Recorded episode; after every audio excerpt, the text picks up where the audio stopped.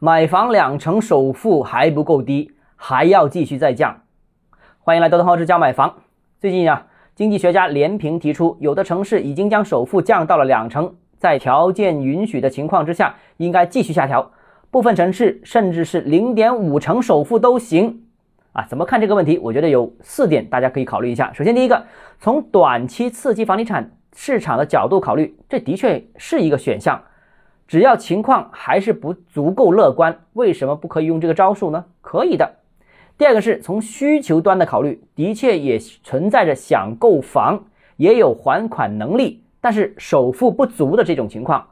那如果降低了首付，的确也是有利于释放这部分需求。第三。会不会带动炒房需求呢？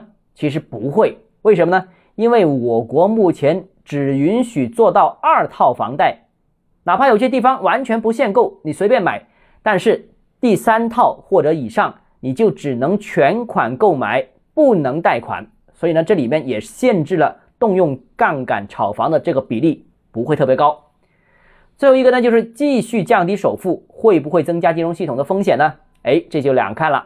首先想说，美国当年的次贷危机爆发，其中一个诱因就是极低的首付，当时是很多零首付啊，使得金融机构完全没有了安全垫。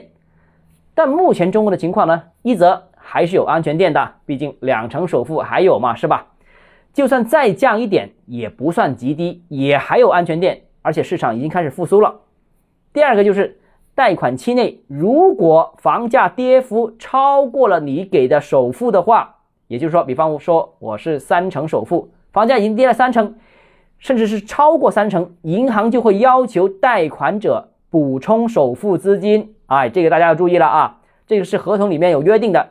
所以，如果楼市持续低迷的话啊，房价继续跌，他会要求你补钱，银行是没什么风风险的。最后一个，这如果市场持续低迷，房企真的活不下去了，一样对金融系统产生冲击。